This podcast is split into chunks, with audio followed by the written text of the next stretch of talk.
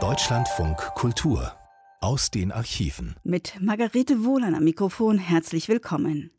Heute mit zwei Beiträgen des RIAS, in denen es um das Zusammenleben zwischen den Westdeutschen und den sogenannten Gastarbeitern und ihren Familien geht.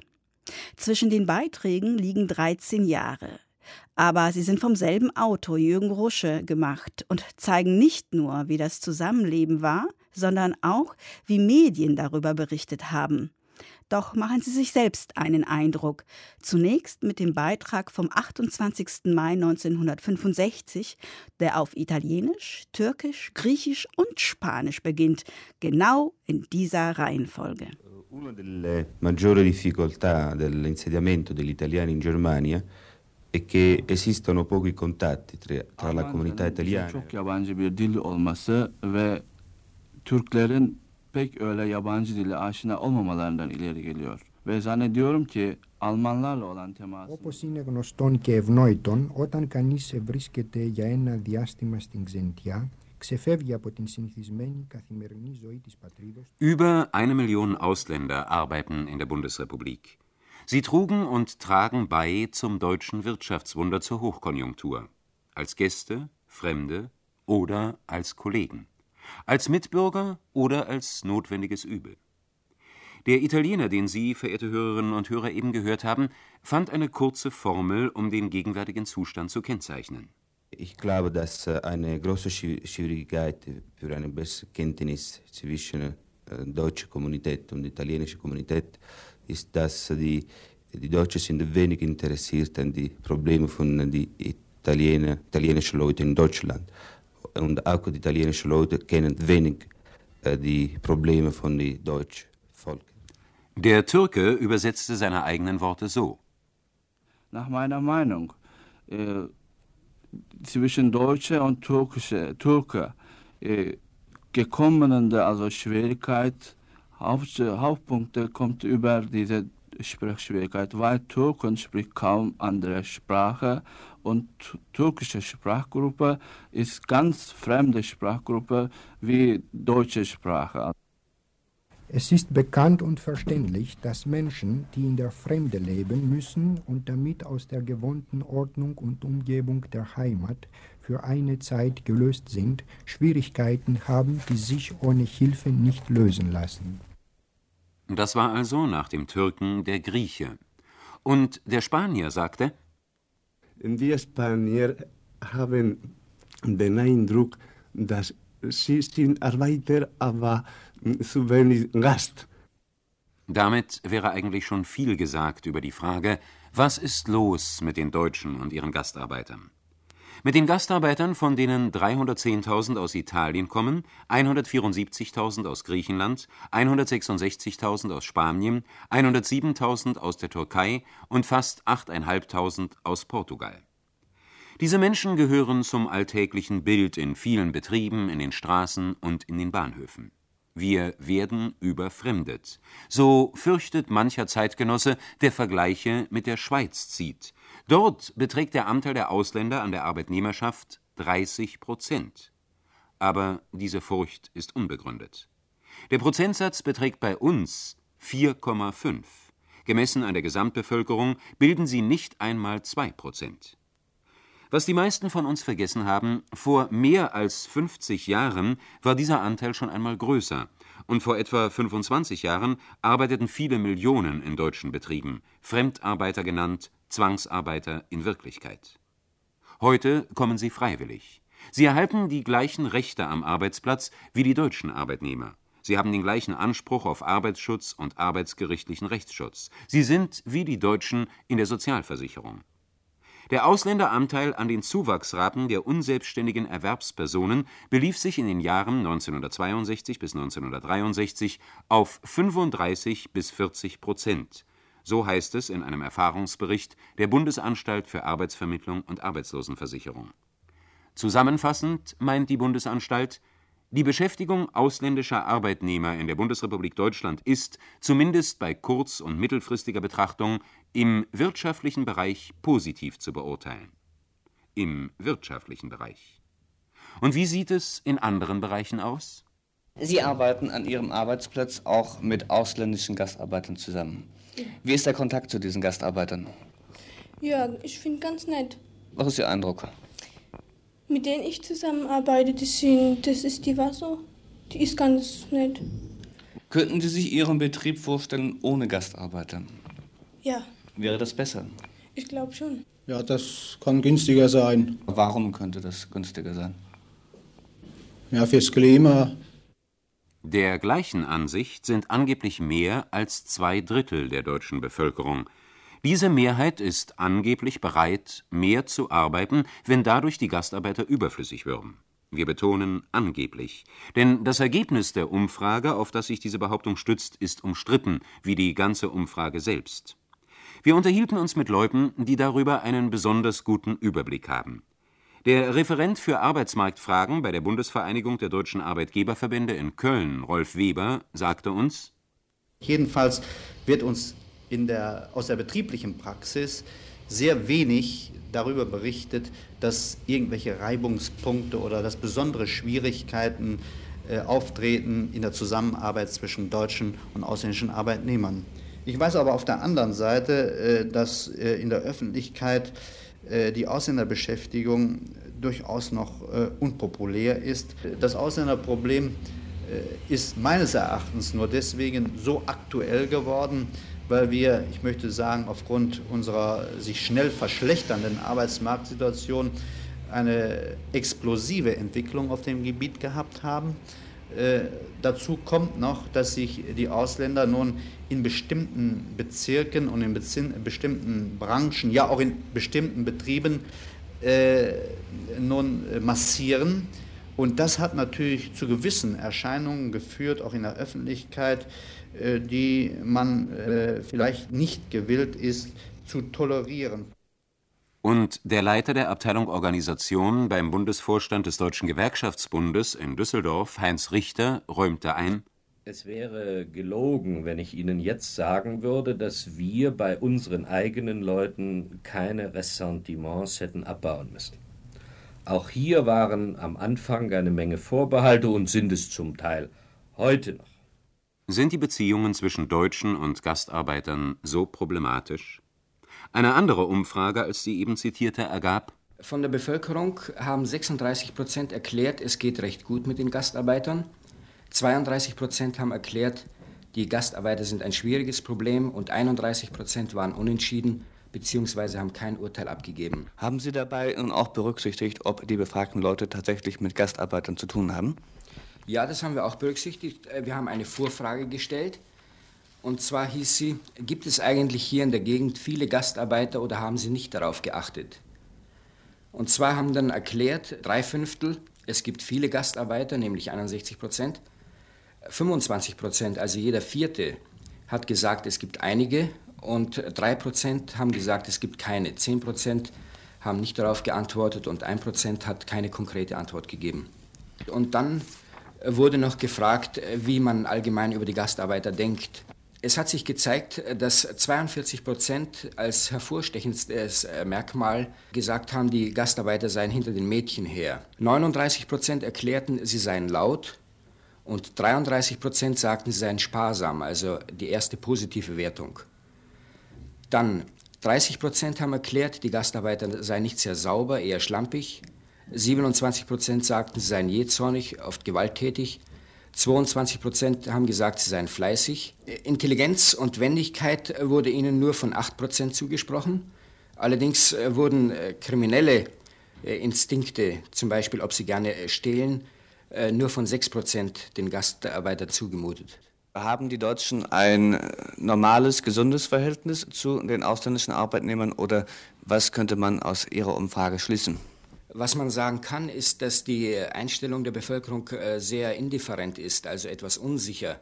Das geht eben daraus hervor, dass etwa ein Drittel äh, für die Gastarbeiter ist, äh, ein schwaches Drittel verhält sich ihnen gegenüber reserviert und ein weiteres Drittel ist unentschieden oder hat sich kein Urteil gebildet. Es wird vielleicht noch interessieren, wie sich die Arbeiter, die also den engsten Kontakt zu den ausländischen Berufskollegen haben, stellen. 34 Prozent der deutschen Arbeiter sagten, es geht äh, gut mit den äh, Gastarbeitern. 32 Prozent haben gesagt, die Gastarbeiter seien ein schwieriges Problem und 33 Prozent waren unentschieden. Also ein ziemlich ausgeglichenes Verhältnis zwischen diesen drei Gruppen. Am positivsten äh, stellten sich die Angestellten und Beamten zu den äh, fremdländischen Arbeitskräften. Und zwar waren 42 Prozent für sie, 30 Prozent äh, waren zurückhaltend und 27 Prozent unentschieden. Die größten Sympathien genießen die Gastarbeiter in Norddeutschland. Dort sind 38 Prozent für sie und nur 22 Prozent haben sich distanziert, während 38 Prozent unentschieden sind. Die geringsten im Rhein-Ruhr-Gebiet, also in den ausgesprochenen Industriezentren. In West-Berlin sieht die Situation so aus. 45 Prozent haben sich kein Urteil gebildet, also ein sehr hoher Prozentsatz. 25 Prozent äh, begrüßen die Gastarbeiter, sind für sie und kommen gut mit ihnen aus und 30 Prozent äh, weniger. Wie sagte doch Pater Iturgaiz, der spanische Geistliche, der im Raum Köln-Bonn rund 2400 Landsleute betreut? Wir Spanier haben den Eindruck, dass sie sind Arbeiter, aber zu wenig Gast. Aber erschwert nicht gerade das gewiss freundlich gemeinte Wort vom Gastarbeiter das Verhältnis zwischen Deutschen und Nichtdeutschen? Es erweckt falsche Vorstellungen und Erwartungen. Einfacher und im Prinzip richtiger ist, was uns in einem Textilwerk bei Aschaffenburg ein Italiener sagte. Für mich ist es gleich, wie ich genannt werde. Ne? Also mich nenne jeder Josef und fertig. Keine Gastarbeit und keine irgendwie. Ne? Ich glaube, dass äh, wir ja die Ausländer gar nicht rufen würden, wenn sie nicht so tüchtig in der Arbeit wären und so zu gebrauchen wären. Das war Dr. Konrad Winkler, der im katholischen Caritasverband mit der Ausländerbetreuung befasst ist. Sein positives Urteil über die Arbeit der Ausländer wird von vielen geteilt. Auf der einen Seite haben wir sehr viele, die sind sehr optimistisch, auch von der deutschen Seite aus, weil etliche Arbeitnehmer, ausländische Arbeitnehmer, auch sehr fleißig sind. Und auf der anderen Seite sind wieder welche da, die haben doch kein Fortkommen und da wird halt geschimpft, die bekämen dann ein bisschen schönere Plätze und so fort und so weiter. Und was mit dem Großen und Ganzen, also bei Italienern und Griechen, haben sehr gute Arbeitskräfte dabei. Und Rolf Weber von der Arbeitgebervereinigung sagte, ich kann nicht sagen, dass die Ausländer schlechter arbeiten als die Deutschen. Wir müssen natürlich äh, von einem ausgehen. Wir bekommen aus äh, den Mittelmeerländern keine Fachkräfte, keine Fachkräfte in unserem Sinne. Wir können uns also nur auf Hilfsarbeiter äh, einstellen, auf Hilfsarbeiter, äh, die zudem noch äh, unserer modernen Industriewelt äh, zunächst einmal völlig hilflos gegenüberstehen, weil sie ja aus dünn besiedelten, industriearmen Gegenden kommen. Diese Leute müssen dann angelernt werden für ihre Tätigkeit. Und ich kenne deutsche, große deutsche Betriebe, insbesondere des Fahrzeugbaus, die in weiten Bereichen ihrer Fertigung fast noch, nur noch ausschließlich mit Ausländern arbeiten. Und ich habe bisher noch nicht feststellen können, dass die Fabrikate dieser großen Fahrzeugwerke deswegen wesentlich schlechter oder überhaupt schlechter geworden sind. Wenn nun dieser betriebliche Integrationsprozess, zunächst mal eben der Integrationsprozess in den, diese Integration in den Arbeitsprozess durchgeführt ist, arbeitet der ausländische Arbeitnehmer genauso gut wie der deutsche und vor allen Dingen wird auch immer, wird uns immer wieder von Betriebspraktikern bestätigt, dass die Ausländer äh, sehr anlernwillig, sehr anlernfähig sind, sich sehr, sehr schnell auf diese Dinge einstellen und dass es sich weitestgehend und sehr intelligente Leute handeln, mit denen es eine Freude macht, äh, sie für solche Tätigkeiten anzulernen. Wir mussten feststellen, dass die Italiener äh, zum großen Teil gar kein Verständnis für, für, einige soziale Errungenschaften, vor allen Dingen auf dem Gebiet der Arbeitszeitverkürzung hatten, dass sie viel, viel mehr daran interessiert waren, Überstunden äh, zu leisten um mehr zu verdienen. Wir haben also weitestgehend festgestellt, äh, dass Ausländer, äh, die eben in Betrieben beschäftigt sind, die noch die 42 oder gar 40 Stunden Woche haben und samstags, sonntags sich für eine Tätigkeit auf dem Bau verdienen oder sogar während der Woche, wenn sie ihre acht Stunden abgeleistet haben, sogar noch einmal acht Stunden bei irgendeinem anderen Betrieb äh, nun absolvieren. Vom Gewerkschafter hörte man Ähnliches, freilich mit einer wichtigen Ausnahme.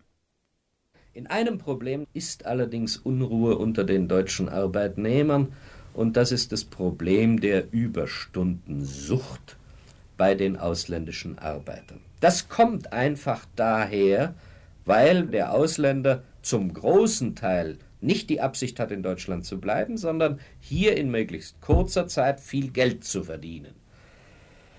Die Freizeit, die er hier in Deutschland über Gebühr hat, er kennt das ja nicht aus seinem eigenen Lande, ist für ihn ein Problem. Für ihn und deswegen sagt er sich, neben dem Wunsch, viel Geld zu verdienen, was soll ich machen mit meiner Freizeit, gehe ich eben arbeiten. Nicht wahr?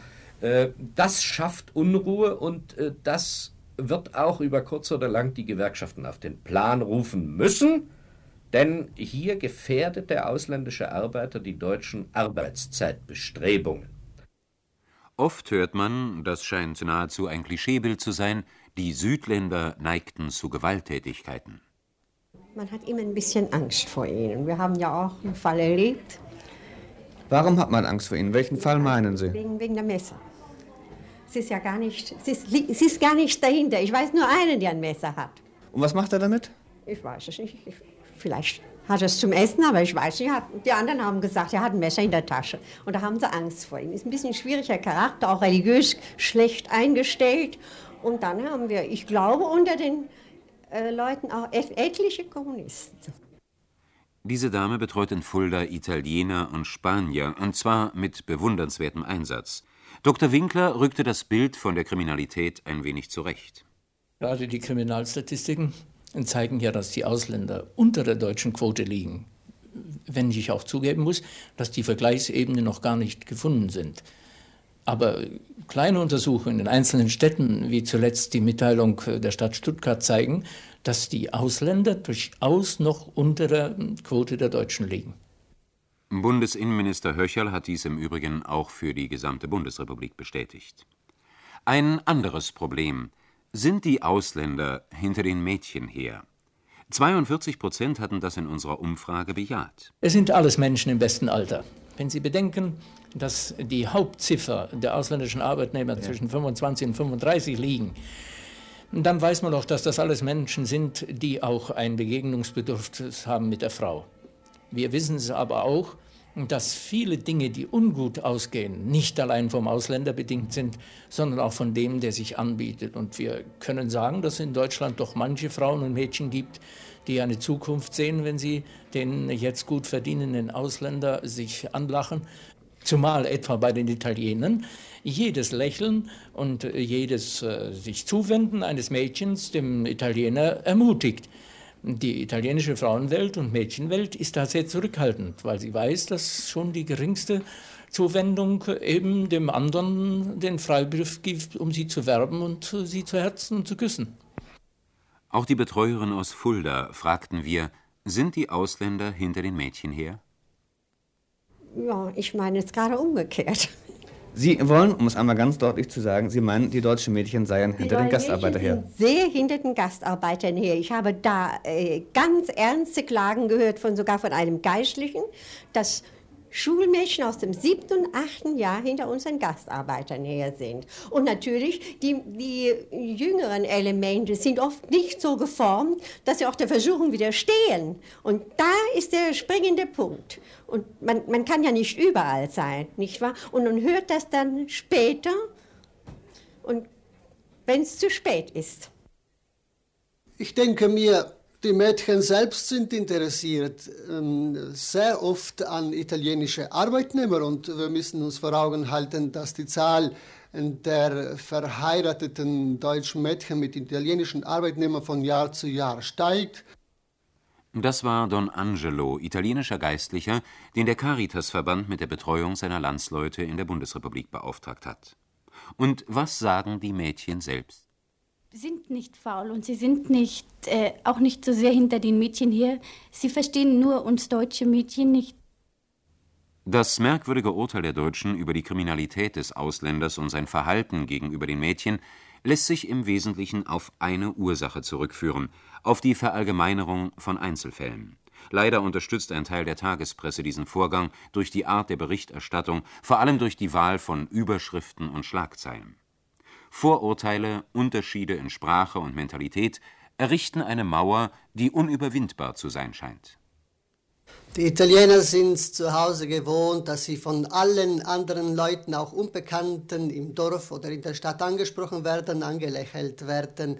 Es fällt vielleicht den Deutschen äh, von Natur aus oder vom Temperament aus die Fähigkeit, äh, freundlich zu sein, etwas entgegenkommen, etwas nett sein zu ihnen dann wäre vieles schon gerecht. Ja, der Italiener sagte, dass der Deutsche als Arbeitskollege in Ordnung sei und wenn die Arbeits die Tätigkeit im Betrieb aufgehört hat, dann sei er nicht mehr wiederzuerkennen.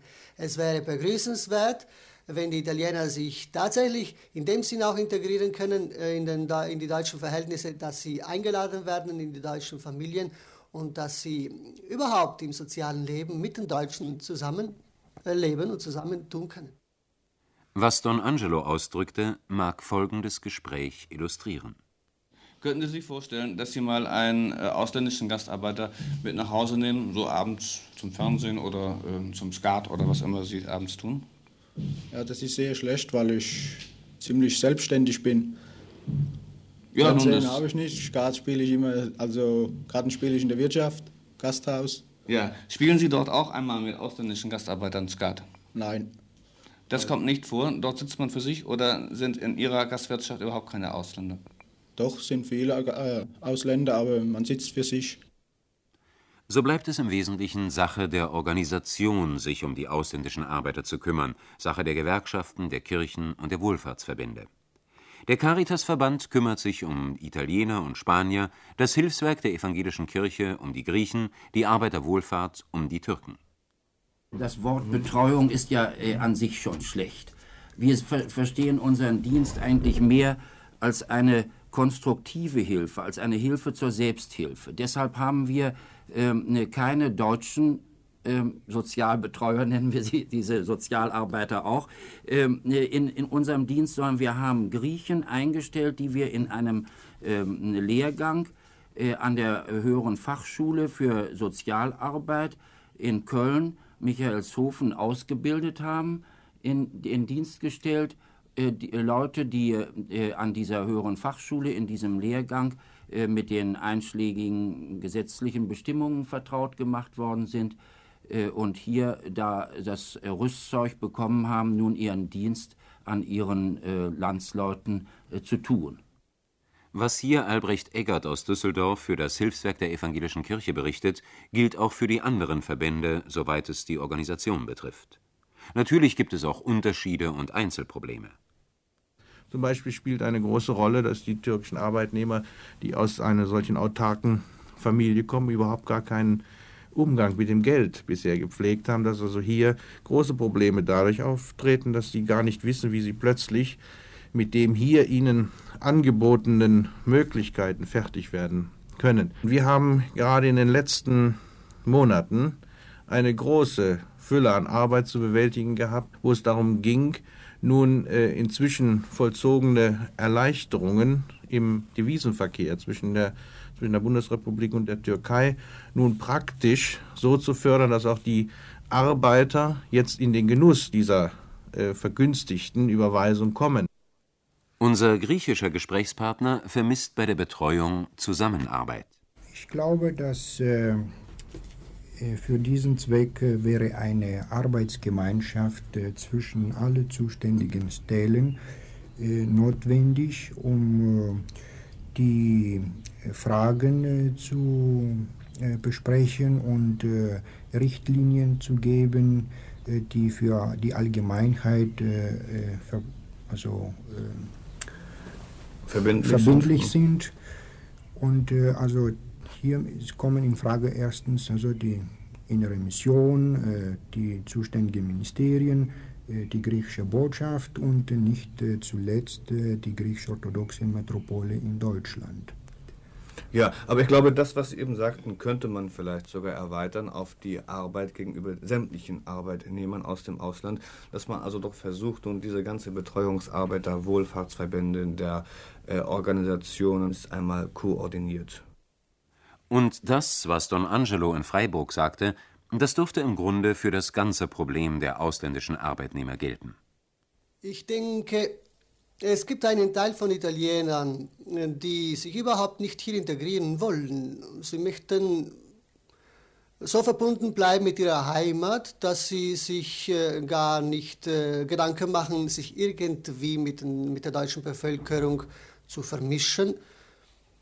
Ein anderer Teil äh, möchte gerne einige Jahre lang da sein und äh, natürlich äh, sollten die Deutschen dann diesen Menschen entgegenkommen und die Mauer niederreißen, die natürlich noch besteht, denn der italienische Arbeitnehmer kommt aus einer Gegend, die noch gar nicht industrialisiert ist und hier in der hochindustrialisierten Bundesrepublik ist es für ihn ein Schock vorerst.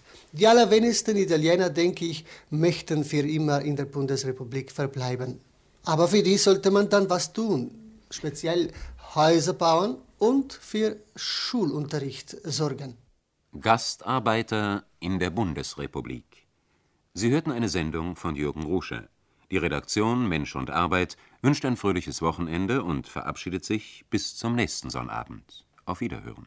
Und diesen Beitrag, der im Rias am 28. Mai 1965 lief, hörten Sie nun in Deutschlandfunk Kultur bei Aus den Archiven. Jürgen Rusche machte 13 Jahre später einen ähnlich angelegten Beitrag. Allerdings geht es darin vor allem um die zweite Generation der sogenannten Gastarbeiter. Aus heutiger Sicht spricht er Selbstverständlichkeiten aus, dass sie nicht diskriminiert werden sollen oder dass die Vorurteile der Deutschen in wirtschaftlich schlechten Zeiten wachsen. Doch es scheint eine Kluft zu liegen zwischen den Wünschen des Journalisten und der Alltagswirklichkeit der sogenannten Gastarbeiter in der Bundesrepublik. Für seinen Beitrag hat der Autor den Titel gewählt Heimat, sprach und chancenlos. Gastarbeiterkinder vor einer ungewissen Zukunft. Und er beginnt, indem er einige Jugendliche selbst erzählen lässt. Ich heiße Fatma Güler. Ich komme aus der Türkei in Istanbul. Ich möchte Friseur werden, aber ich habe keinen Hauptschulabschluss. Ich heiße Mehmet Korkmaz. Ich werde 17 Jahre alt. Ich wohne in Köln, in Mülheim. Ich will noch studieren, ich will nicht jetzt arbeiten. Ne? Begegnung in Köln-Deutz, Arnoldstraße 31. Junge Menschen, die hier der Arbeitskreis Soziale Minderheiten zusammen mit der Arbeiterwohlfahrt betreut, berichten über ihr Leben junge Ausländer, deren Eltern in der Bundesrepublik arbeiten und die nun selbst in der Bundesrepublik arbeiten wollen. Ja, können wir immer nicht hier bleiben. Ich will immer hier bleiben, aber vielleicht die, die Deutschland will, will nicht. In den Ballungsgebieten der Bundesrepublik gibt es solche Begegnungen, gibt es dieses Schicksal tausendfach. Genauso wie in West-Berlin das Schicksal jener, die ihren Eltern hierher nachgefolgt sind oder die hier geboren wurden. Jahrelang hat ihr Los niemanden interessiert. Inzwischen aber wächst die Einsicht, dass diese zweite und dritte Generation der Gastarbeiter die Gesellschaft der Bundesrepublik vor ein ernstes Problem stellt. Das Wort von der sozialen Zeitbombe geht um. Ich, ne? Wir sprechen Türkisch. Ich, ich würde gerne hier bleiben, ne? weil wenn, wenn ich Türkei äh, zurückkehre, ne, ich habe keine Lehrstelle, ne, nicht Lehrstelle, so keine Arbeit. Wenn ich will hier bleibe, ne, ist äh, besser als Türkei, ne, hier ist viele so Arbeiter, Arbeit, ne. Wer sich heute umhorcht, stellt fest, das Problem ist erkannt worden. Ob überall in seiner ganzen Tragweite, ist zweifelhaft. Einsichten und Folgerungen kommen vielfach zu spät. Die Gewöhnung an den Nutzen billiger Arbeitskräfte aus dem Ausland hat den Blick für die menschliche Problematik, für ihre moralischen und ihre gesellschaftlichen Aspekte getrübt. Heute, da sich Konjunktur und Arbeitsmarkt entscheidend verändert haben, sieht mancher die Lage wieder schärfer. Lösungen aber stellen sich nur schleppend ein. Die Interessen sind zu unterschiedlich. Wie auch sollten Bund und Länder, Behörden, Unternehmen und Gewerkschaften, CDU und SPD-Politiker bei gleichen Analysen zu gleichen Resultaten kommen können. Die freien Wohlfahrtsverbände, von Anfang an mit der Betreuung ausländischer Arbeitnehmer befasst, schlagen sich auch mit der neuen Aufgabe herum. Erich Dederichs vom Bundesverband der Arbeiterwohlfahrt. Vielleicht sollten wir versuchen, das Problem zunächst quantitativ zu sehen. Dann müssen wir feststellen, dass wir zurzeit in der Bundesrepublik ungefähr eine Million Ausländer haben, die jünger sind als 15 Jahre. Dass zum Beispiel in den letzten zwei Jahren alleine mehr als eine halbe Million Frauen und Kinder von Ausländern nachgezogen sind und dass wir zurzeit jährlich etwa 110.000 Geburten haben von ausländischen Kindern.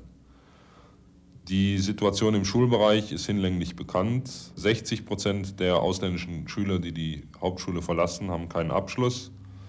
Etwa 45.000 kommen jährlich ins Erwerbsleben, davon finden 80 Prozent keine Lehrstelle. Das Problem der ausländischen Jugendlichen auf dem Arbeitsmarkt ist eine verschärfte Ausdrucksform des Problems der deutschen Jugendlichen. Das heißt, sie finden weder eine Ausbildungsstelle noch eine Arbeitsstelle. Vorbereitungsjahr, also die normale Mathematik und sowas. Ich möchte Krankenschwester werden, ne?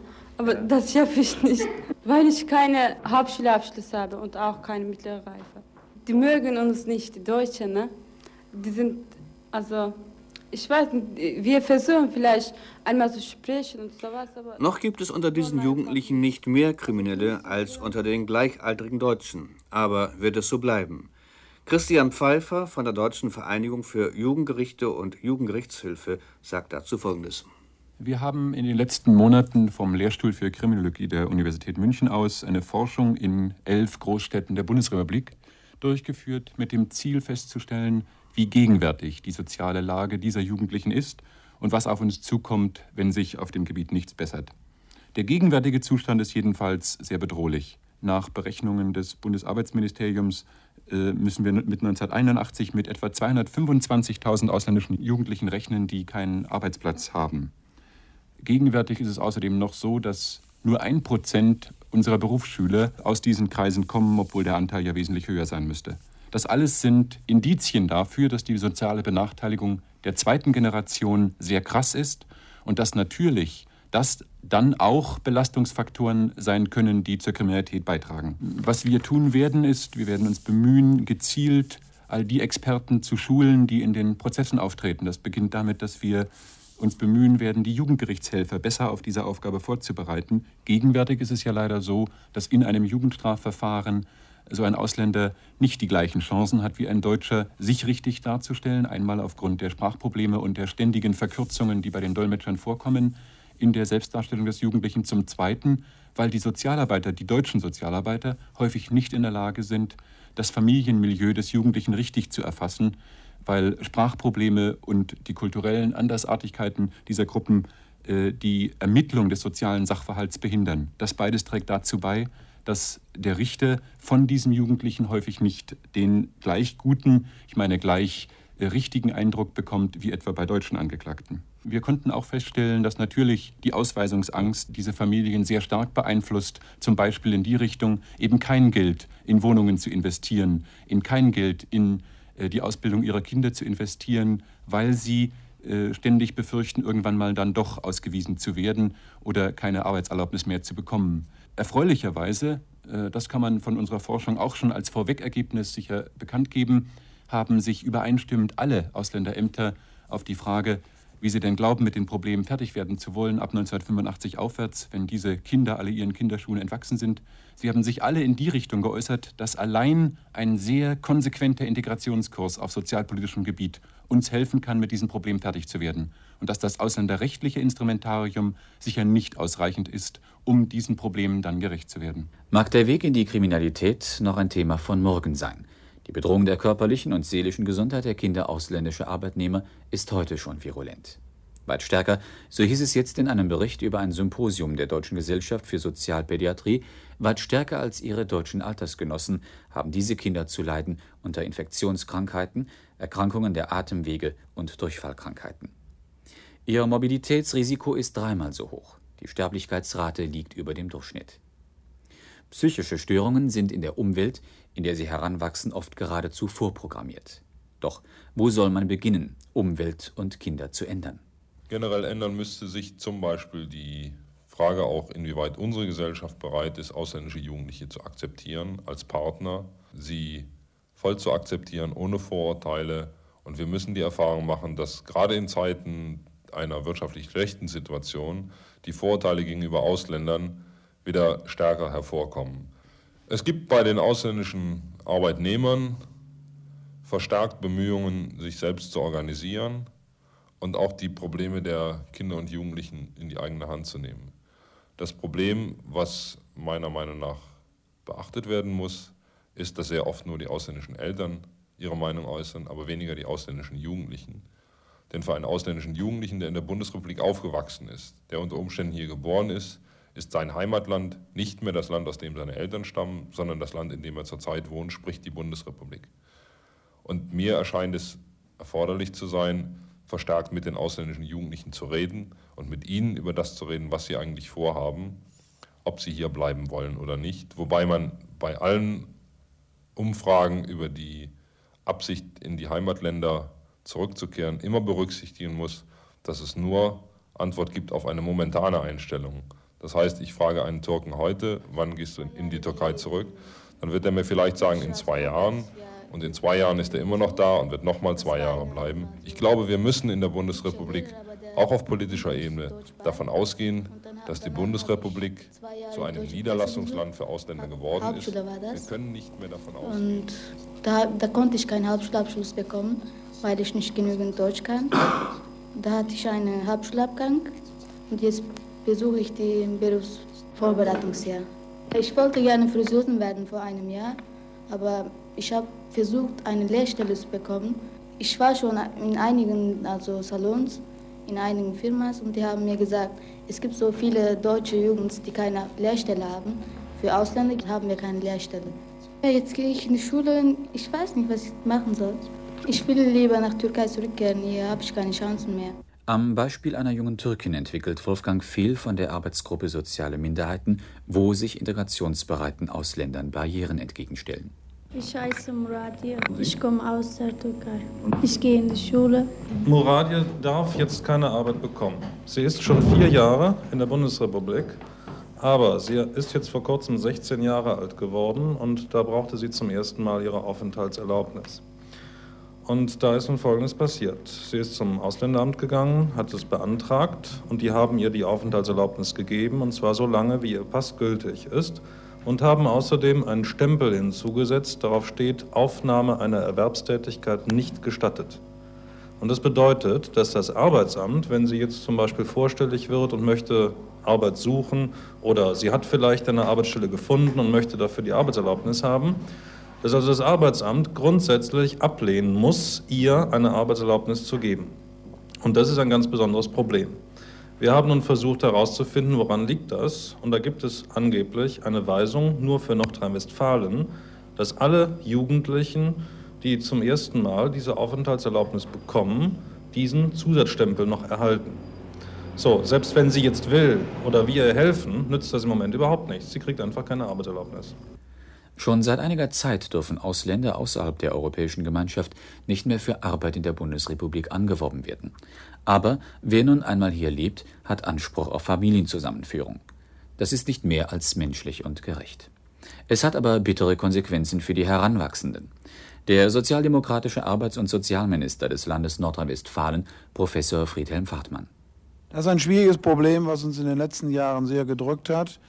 Äh, wir stehen hier vor der Schwierigkeit, dass wir auf der einen Seite natürlich die Attraktivität, Familien nachzuholen, zuzuziehen in die Bundesrepublik nicht erhöhen möchten. Deswegen das Arbeitsverbot, um nicht einen zusätzlichen Anreiz zu schaffen, für ausländische Arbeitnehmer ihre Familienangehörigen nachzuziehen. Auf der anderen Seite sehen wir natürlich, dass eine fast unmenschliche Grausamkeit ist, wenn jemand hier ist, manchmal sogar einen Arbeitsplatz angeboten kriegt oder einen Ausbildungsplatz, ihn nicht antreten darf, weil er keine Arbeitserlaubnis kriegt. Das war übrigens ein Punkt, der sehr ausgiebig diskutiert worden ist in der Bund-Länder-Kommission und auch auf der Arbeitsministerkonferenz der Länder. Und wir haben auf der Arbeitsministerkonferenz der Länder ungefähr genau vor einem Jahr deshalb beschlossen, dass der Stichtag verschoben worden ist von 74 auf den 31.12.76, um zu erreichen, dass für alle, die bis dahin nachgezogen sind, dieses Verbot zu arbeiten aufgehoben wird. Sie sind also voll gleichgestellt. Äh, seitdem gilt es allerdings wieder für alle, die nach diesem Stichtag zugezogen sind, gilt das Verbot. Das müssen wir auch, glaube ich, trotz aller Bedenken aufrechterhalten, um nicht einen weiteren Anreiz für den Zuzug von Ausländern zu schaffen. Vielleicht sollten wir noch einmal zusammenfassen, Herr Minister, was in Ihrem Lande jetzt speziell mit dem Blick auf diese Jugendlichen geschieht. Es gibt ganz sicherlich keine Patentlösung. Auch mit finanziellen Aufwendungen ist da kurzfristig nichts zu machen. Wir müssen den langen Prozess anfangen, die verschiedenen Barrieren, angefangen von der Sprachbarriere, bis zu den Barrieren, die sich ergeben aus unterschiedlichen religiösen Bindungen, aus unterschiedlichen verwandtschaftlichen, volkstumsmäßigen Bindungen.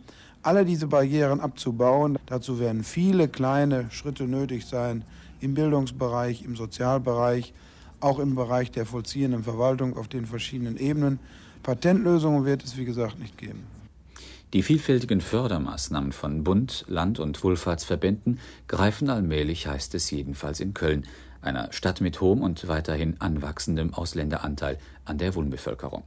Noch bevor der Rat der Stadt fortschrittliche Leitsätze für die Integration ausländischer Arbeitnehmer beschloss, im November vergangenen Jahres, ließ sich ein erster Erfolg an den zunehmenden Hauptschulabschlüssen ablesen. Verließen noch vor fünf Jahren 72 Prozent der ausländischen Kinder die Schule ohne Abschluss, so sind es heute nur noch 36. Kölner Fachleute, die Diplomvolkswirte Heimann und Schleicher berichten. In der Stadt zeigen sich die Probleme, die auf anderen Bereichen entstanden sind. Wirtschaftsbereich, die ausländischen Arbeitnehmer sind nicht von den Städten hierhin geholt worden, aber in der Stadt zeigt sich nachher das Problem in der Wohnversorgung, in der Versorgung mit sozialer Infrastruktur. Und alle Maßnahmen, die eine Stadt ergreifen kann, hängen natürlich von diesen Rahmenbedingungen ab, die sie selbst nicht oder nur unwesentlich beeinflussen kann. Das heißt die Nachfrage nach Arbeitsplätzen beispielsweise. Eine Stadt kann nur sehr beschränkt Arbeitsplätze schaffen und anbieten. Insofern steht und fällt natürlich die Steuerbarkeit der Entwicklung, die wir voraussehen können, rein statistisch schon, steht und fällt natürlich mit den Rahmenbedingungen, die Bund und Land schaffen. Ich bin eigentlich hier in dieser Frage nicht zu pessimistisch. Ich glaube, dass die Maßnahmen, die wir jetzt hier ergreifen, wenn wir auch unterstützt werden durch Bund und Land, äh, etwa auch in der Ausländergesetzgebung, in der Ausgestaltung äh, der Aufenthaltsberechtigung, dass wir hier die Sache längerfristig in den Griff bekommen. Grundsätzlich gehen wir in Köln natürlich davon aus, dass ausländische Kinder den gleichen Anspruch und die gleiche Notwendigkeit eines Kindergartenbesuches haben sollen. Das ist für die Gesamtstadt sicher auch möglich, denn wir haben in Köln eine ausgeglichene Versorgung von 75 Prozent Platzangebot. Aber es gibt zwei Probleme dabei. Das eine Problem ist, dass die Eltern von ausländischen Kindern zumindest noch nicht so stark motiviert sind, ihr Kind auch frühzeitig zu schicken, was dann diese äh, positiven Effekte des rechtzeitigen Spracherwerbs äh, der deutschen Sprache mit sich bringen würde. Vor allem bei türkischen Familien ist das Interesse, die Information über freie Kindergartenplätze, über dieses Angebot ziemlich niedrig. Man muss sehr verstärkt Werbung betreiben, den Sinn vermitteln. Und das zweite Problem ist, dass gerade dort, wo in einem hohen Anteil Ausländer, sprich wiederum Türken wohnen, also in den sanierungsbedürftigen Altstadtgebieten, die Kindergartenversorgung eben noch nicht optimal ist, sodass ein zweifacher Druck entsteht, auf der einen Seite nicht genügend Plätze, auf der anderen Seite die besondere Notwendigkeit. Und da werden wir in Zukunft sehr verstärkt mit Werbung, mit Angeboten, auch mit Besuchen der Familien, um dieses näher zu bringen, starten.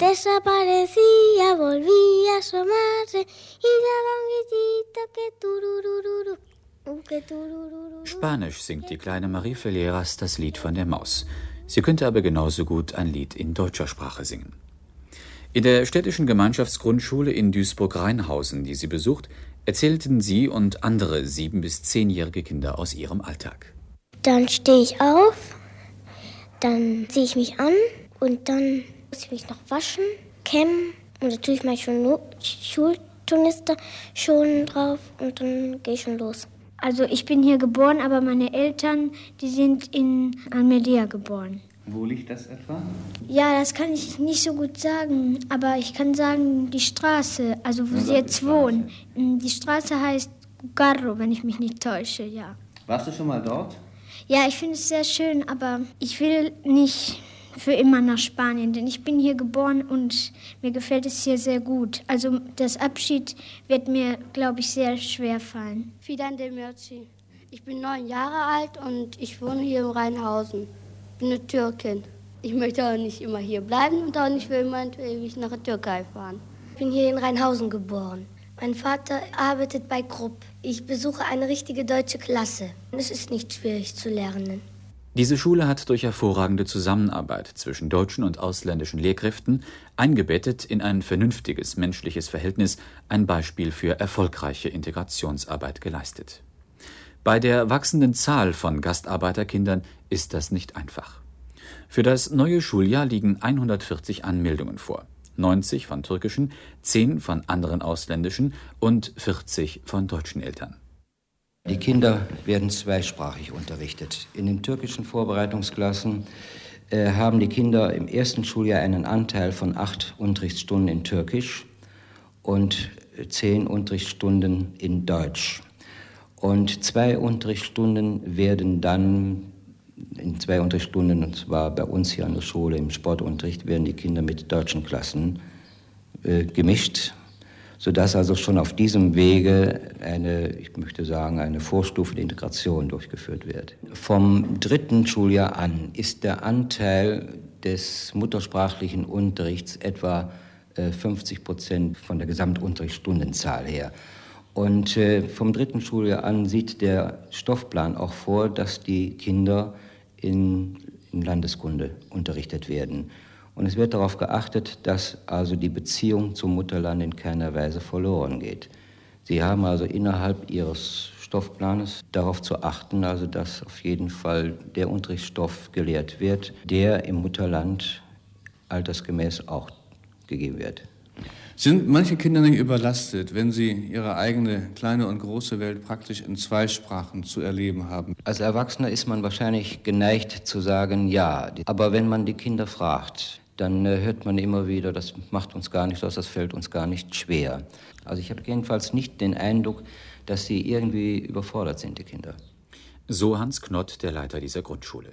Doch die guten Ansätze der Grundschule gehen in der weiterführenden Schule, auch in der Hauptschule, leicht wieder verloren. Das ist wahr. Es tut mir auch leid, wenn ich das so höre, wenn ich das beobachte, dass Kinder, die wir hier mit guten Leistungen weitergegeben haben, dann hinterher, wenn sie in die deutschen Klassen kommen, Hauptschule kommen, äh, doch so ein bisschen wieder zurückgedrängt werden. Aber wir sind nun bemüht, auch in Hauptschulen, und das kommt automatisch auf die Hauptschulen zu, ähnliche Verhältnisse zu schaffen, wie wir sie hier auch haben. Integrationshilfen für die zweite und folgende Generation, so heißt es beispielsweise in den zitierten Kölner Richtlinien, sind auf deren uneingeschränkte Integration auszurichten. Das wichtigste Wort heißt hier wohl unangeschränkt. Aber an solchen klaren Geboten scheiden sich die Geister, unter den Deutschen wie unter den Ausländern. Die Jugendlichen sollen beides sein und bleiben. Kinder ihrer Nation mit der Möglichkeit zur Rückkehr und Einbindung in die alte Gesellschaft und künftige Bürger in der Industriegesellschaft der Bundesrepublik. Dass sie nicht einmal beides zur Hälfte sind, scheint ihr loszuwerden, und darin liegt ihre Tragik. Frau Dr. Laurin, wenn es richtig ist, dass bei der Betreuung dieser Jugendlichen, von denen wir hier sprechen, sowohl Integration wie auch die sogenannte Reintegration angestrebt werden sollten, aber nicht als gleichwertige Ziele betrachtet werden können, welche Aufgabe räumen Sie hier in Rheinland-Pfalz dann den Vorrang ein? Im Grunde sagen wir, es müssen Brücken geschlagen werden. Das heißt, die Kinder kommen ja irgendwann mal hier an. Das ist der erste Punkt. Da zwingen wir sie nicht, vorzeitig in deutsche Klassen, sondern haben Vorlaufklassen und Sprachangebote, damit sie erst einmal mit der Sprache dieses Landes vertraut werden. Zuerst wird meinetwegen Mathematikunterricht auch noch in der Sprache ihres Landes erteilt. Und allmählich wechselt das. Zuerst ist also zwei Drittel des Unterrichts in der Heimatsprache und ein Drittel Deutschunterricht. Und am Schluss, wenn wir also fertig sind, dann haben die noch sechs bis acht Stunden Sprache und Kulturunterricht in ihrer Sprache und alles andere in Deutsch. Kann man den Zeitpunkt festlegen, wann eigentlich am günstigsten dieser Wechsel zu vollziehen wäre? Wir versuchen es im Allgemeinen nach zwei Jahren wechseln zu lassen. Wobei ja die Kinder verschieden alt sind und sich daraus große Unterschiede ergeben und auch unterschiedliche Kenntnisse mitbringen. Aber das Ziel ist natürlich, dass in der Schlussklasse der Hauptschule oder beim Übergang zu Realschule und Gymnasium. Das ist leider überall unterentwickelt. Aufgrund der Einschätzung von Schule, auch die viele dieser Kinder und Eltern haben. Unser Ziel ist, dass also am Schluss der Hauptschule eine Beherrschung der deutschen Sprache da ist, denn es geht ja auch um die Berufsfähigkeit dieser Kinder. Und Sie haben eben gefragt, welches ist der günstigste Zeitpunkt, da man eben mit dem Menschen rechnen muss. Bringen wir auch noch mal in den Berufsschulen ein Angebot Deutschunterricht um das nachzuliften, was noch fehlt. Die Universität Bremen hat im vergangenen Monat für das nächste Winterhalbjahr einen achtsemestrigen Studiengang zur Ausbildung von Lehrern für ausländische Kinder angekündigt, den ersten seiner Art. Überdies bietet sie für bereits ausgebildete Lehrer einen dreisemestrigen Kompaktkurs mit den Inhalten dieses Studiengangs an. Bei allen diesen Vorhaben, so begrüßenswert sie sind, fragt man sich, wieso sie jetzt erst kommen. Ist es nicht zu spät? Dazu Bremens Senatspräsident Hans Koschnick, SPD, bei der Erläuterung des Bremer Modells. Wir schaffen damit nicht nur die Chance, die Kinder in ihrer Muttersprache anzusprechen und sie vorzubereiten auf Deutsch als Fremdsprache, sie dann stärker in Deutsch einzuführen, damit sie hinter integriert werden können. Wir schaffen noch ein zweites. Wir schaffen damit die Brücke zu den Eltern, die ja manchmal skeptisch gegenüber den deutschen Schulen sind, insbesondere weil sie in vielen Teilen Anatoliens diese unmittelbare Schul-Familienverbindung gar nicht kannten. Zweitens schaffen wir auch etwas für unsere Kinder. In dem Augenblick, wo wir in der Lage sind, die türkischen Kinder stärker zu motivieren, sie besser vorzubereiten auf den Unterricht, und zwar sowohl in ihrer Muttersprache als in deutscher Sprache, gibt es ein anderes Leistungsgefälle in den Schulen und sie haben nicht mehr diese schreckliche Funktion, den Leistungsdurchschnitt der Klasse zu senken. Wir schaffen damit gleichermaßen Chancen, dass die Kinder der Gastarbeiter nicht in die Subkultur versinken und damit als ungelernte Arbeiter irgendwo eines Tages leben müssen. Und auf der anderen Seite bieten wir unseren Kindern, die im gleichen Klassenverband sind, die Chance, nur mit zweifach motivierten zusammenzuarbeiten, um damit den gesamten Leistungsdurchschnitt zu heben. Ich glaube, das ist eine ganz wichtige Frage. Und sehen Sie, noch ein einziges Wort jetzt mal nicht zu den Türken. Im nächsten Jahr wollen wir Europawahlen betreiben. Wenn ich mir die letzten 15 Jahre Gastarbeiterpolitik bei uns zu Hause anschaue, dann haben wir zwar viel über Europa-Union und anderen, über ein gemeinsames Europa gesprochen, aber da, wo wir konkret hätten Europäern helfen können, bei den italienischen Familien mit ihren Kindern, bei den jugoslawischen mit ihren Kindern, bei den spanischen mit ihren Kindern, haben wir da verdammt stark versagt. Wir haben begriffen, was es geht und müssen jetzt anfangen, mindestens für die Kinder eine bessere Chance zu geben. Soweit Hans Koschnick, der damalige Senatspräsident in Bremen. Und er sprach weise Worte in dem Beitrag von Jürgen Rusche, gesendet im Rias am 6. Mai 1978. Das war es bei Aus den Archiven heute. Nächsten Samstag entführe ich Sie nach Indonesien, wo es um Harmonie in Religion und Gesellschaft im Jahre 1997 geht. Ich bin Margarete Wohlan. Machen Sie es gut.